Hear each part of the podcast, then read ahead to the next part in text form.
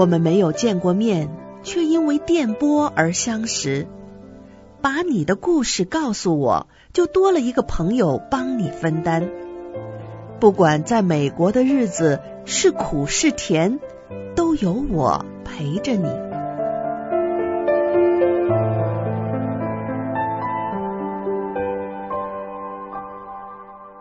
明明信箱，mailbox 明明 at gmail dot com。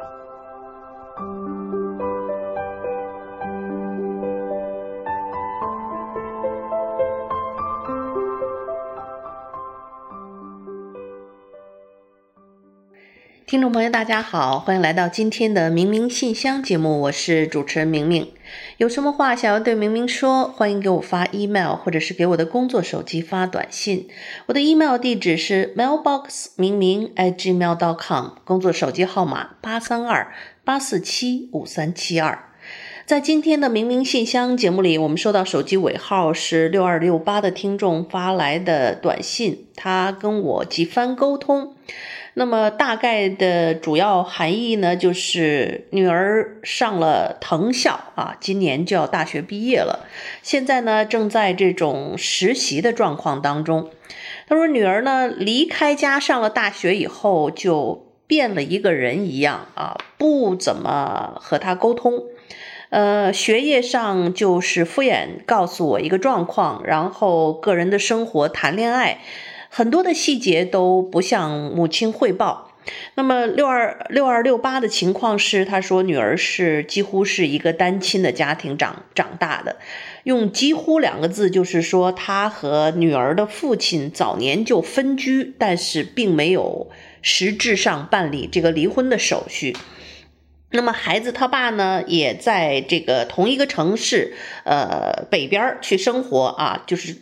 距离有一定的距离。对于女儿基本上是不管的状态，钱呢也几乎不给，所以就是没有离婚，但是基本上是一个单亲妈妈把女儿培养长大。那这个六二六八本身是第一代移民，自己也是从中国大陆来的精英女，就是用我的话来形容，就是一个虎妈的代表吧。自己也是高学历，呃，高的这个受教育的一个背景，所以一个人非常辛苦把女儿拉扯大，也让女儿考上了藤。校，可是现在六二六八这个母亲心情非常的低落，因为在女儿离开家上了大学之后，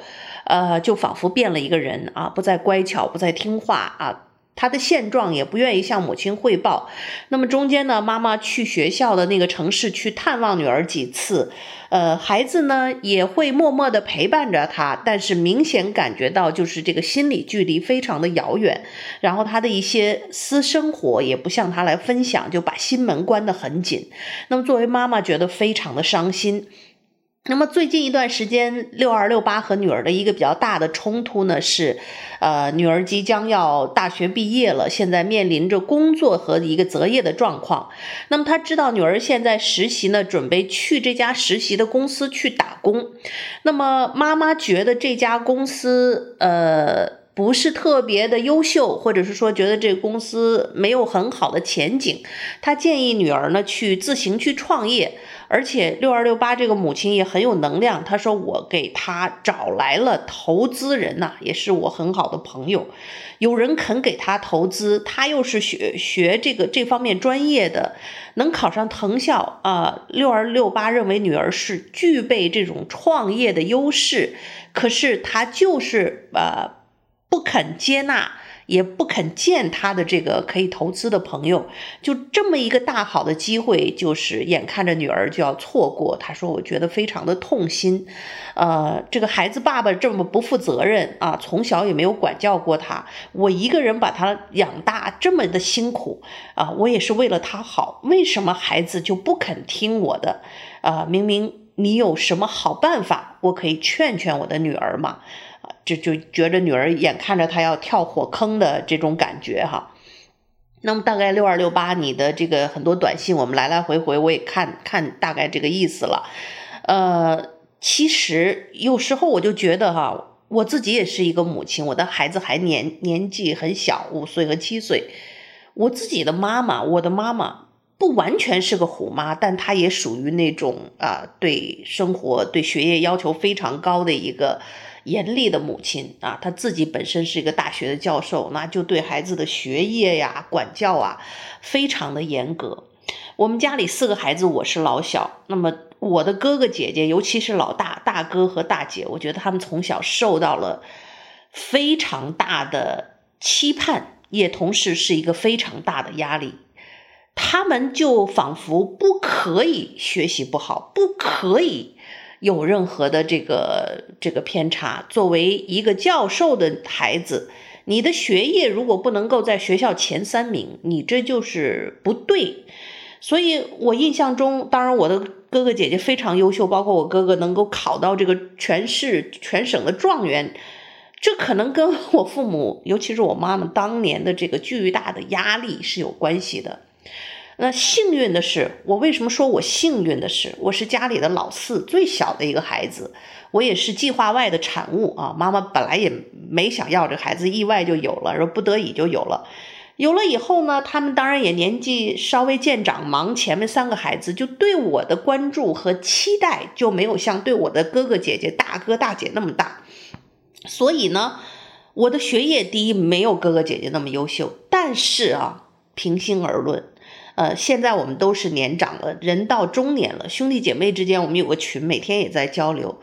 有时候我哥哥姐姐他们尽管学业非常优秀，可是你会看到，在他们整个人生的烙印里，永远就是那种苦大仇深的这种期盼、责任和压力在身上。尤其是我这个大哥，小爹一样啊，操心呐、操心弟弟，操心呃，操心这些妹妹，操心妈妈，操心事业，什么都管，然后就自己。不可以有情绪，你不可以不优秀，你不可以没有做到大哥的这个位置。所以，就对于他们来讲，他们生活里缺少了很多那种自由自在去享受生活的能力和色彩。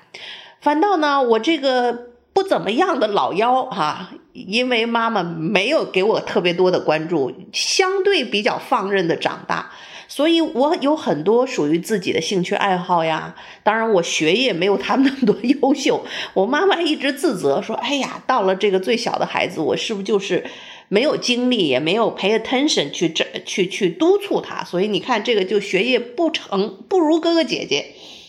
那不如哥哥姐姐，我也大学毕业，我也能够自食其力，我能够养活自己。”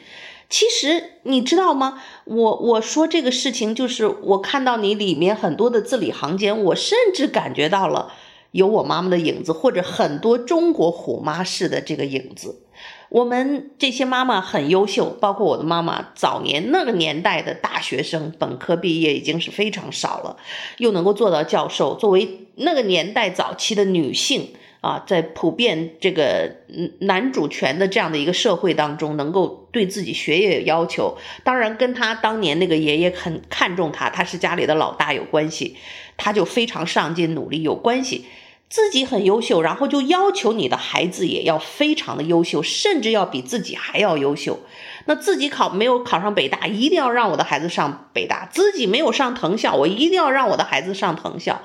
这固然是一种期盼，也是虎妈威压下经常会出现所谓的这个高智商或者是高学分的孩子。可是这件事情真的多年以来会被包括美国整个的社会来诟病，就是在这种威压下的孩子，他们到底快乐吗？他们到底成功吗？我们对于人生的一个成功的定义，到底是他能够藤校毕业，然后他能够自己创业，成为一个知名的女老板，进入世界五百强更重要，还是说这个孩子他能够自食其力，养活自己和自己的家人，做一个尽职尽责任的一个社会人，没有给社会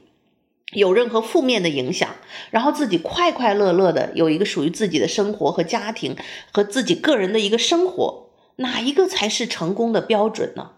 对于成功这个两个字，我们有一个大多数人的界定啊，就是要有钱，要有名，要如何如何。可是纵观这个世界，能够留得下名声的又有多少人？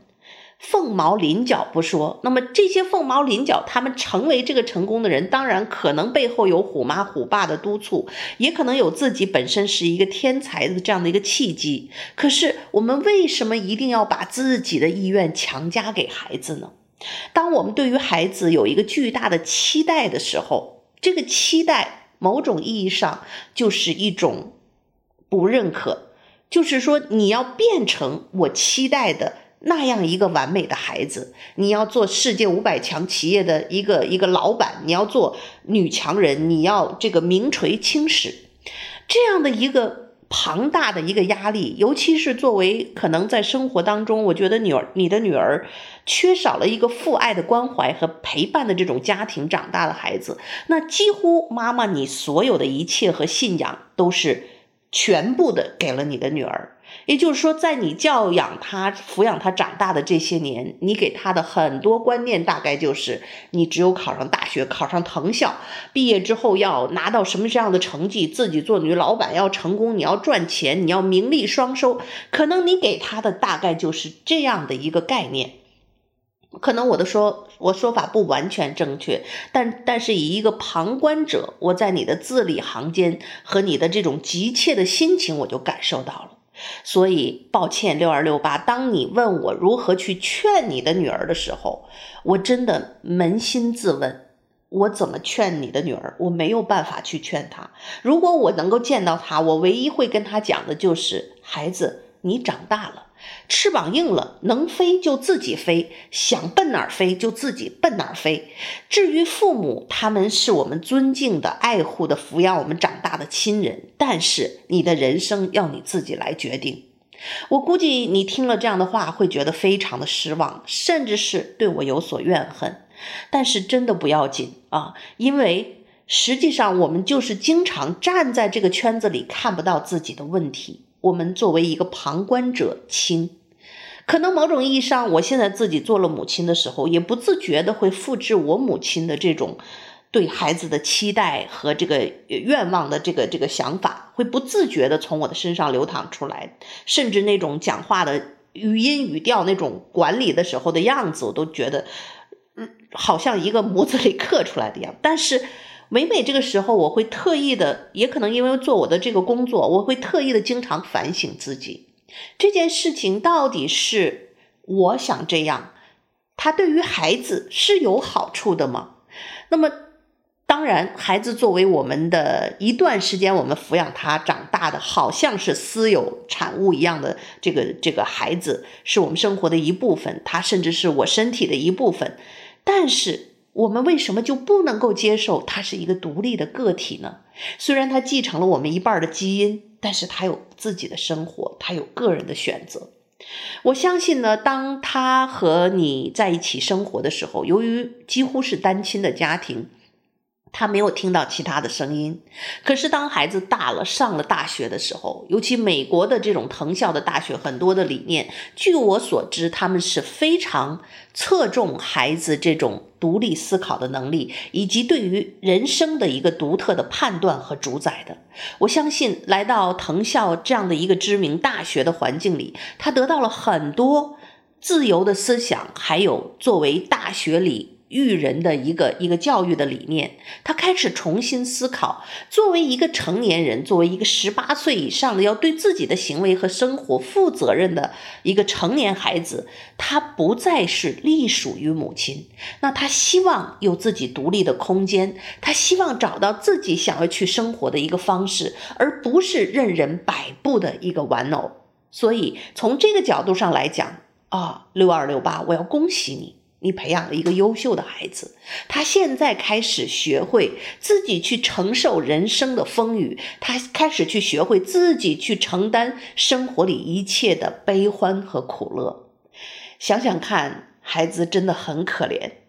他有什么样的压力？他有什么样的感情？唯一的跟他亲近的母亲，他竟然不能够跟你倾诉。你有没有想过孩子此时此刻的无助呢？但是我相信你的女儿可能在学校里有了新的朋友，她也可能有属于自己的男朋友。她有自己的闺蜜，她有自己的情感支撑，这一切都可以让她游刃有余地去分解生活里的这些不愉快，以及对于未来生活的迷茫。那么，我们是时候该放手了。我们说有一种爱叫做越来越多的，就是看着他们的背影。每每个做母亲的看了这句话都是深有感触。当他离开你啊，你看到的越来越多都是他的一个背影，甚至他给你一个决绝的背影，告诉你不必说再见。这就是成长的代价。而作为一个母亲，最大的母爱就是学会放手，让孩子去飞，甚至让他去摔个跟头。当他摔断了翅膀，当他摔得惨痛，要回家养伤的时候，告诉他：“孩子，妈妈这儿永远给你留着这扇门，妈妈永远给你留着这个疗伤的地方，anytime 你都可以回来。”我觉得这样的一个母爱，才是孩子此时此刻最为需要的。我说的这些话，可能你不大愿意听，但是扪心自问，我们对于孩子的期望。有的时候就是对他现在的不认可，希望他变成那个你认为他应该走的方向和那个完美的孩子。我觉得，呃，人生在世，母子母女一场，或者是夫妻一场，朋友一场。情分是天注定的这一份缘分，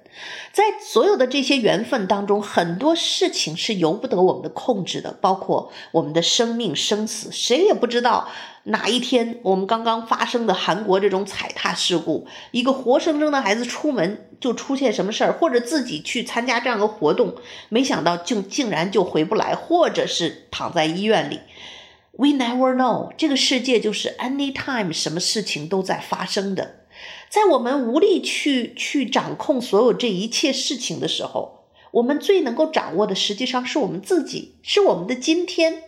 而作为一个肯放手的母亲，对于孩子最大的爱，就是我默默的爱着你，我默默的在你背后支撑着你，是一种 unconditional love，就是一种无条件的爱。你明天出色到五百强企业的这个全世界五百强企业的高管，我爱你，我为你感到骄傲和自豪。你明天就算是一个邮递员，你能够养活自己，养活这个自己的家庭，做一个对社会有用的人，我也为你感到欣慰，我也同样的爱你。我不会因为你不出色，没有达到我预期的目标，我就会对你有个有色的眼镜，或者认为你是个垃圾。可能你没有讲出这样的话，可是孩子听到的就是这个话后面的意思。如果你考不上藤校，你就垃圾都不如；你如果没有自己能够创业，你就是呃浪费了我的培养，你就是呃呃怎么说辜负了我的期望。想想看，这对孩子公平吗？这样的一个重压之下，你只会推孩子推得越来越远。到变成了他今天不愿意跟你交流，不愿意跟你分享。你来看我，我也没有办法，我也接待你。但是你想让我和你心走得多近，门儿都没有。孩子给你已经非常非常明确的一个消息了。做妈妈的，如果你真的爱他，你还感受不到这一份孩子的迫切吗？他需要自己独立的空间。这并不证明他不需要母亲的爱。想想看，作为一个生活里有缺失父亲的女儿，长大的过程，这个爹有和没有差别并不大。也许他今天也可以和父亲取得联系。我也希望孩子的父亲能够在孩子成年之后，就算没有那么多的爱，也能够给他一些关心和一个父女之间的交流。呃，这些东西其实你可以发发短信给你的孩子的爹啊。建议他给女儿一些问候，或者是说他现在不太愿意跟我交流，也许他会愿意跟父亲敞开心扉。我觉得这些都是你真正爱孩子的一个一个做法。另外还有一个方式，其实，呃，人生如此的短暂，孩子有他的未来，学会放手。我我今天也仍然开始再次回入到大学，开始学习一些新的领域，我从来不知道的事情。其实呢，女儿和母亲之间的爱，或者是母子一场、母女一场，长大了以后，当他们离开家，这个缘分大概就差不多不能说完全近了，但是这种频密的交往，这种热切的在一起生活的状态就过去了。那么，作为孩子是一个新的人生领域，独立的去另外一个城市的独自的生活，从此独自的去承担人生的风雨。对于母亲，尤其是单身，呃，几乎是单亲母亲，又何尝不是呢？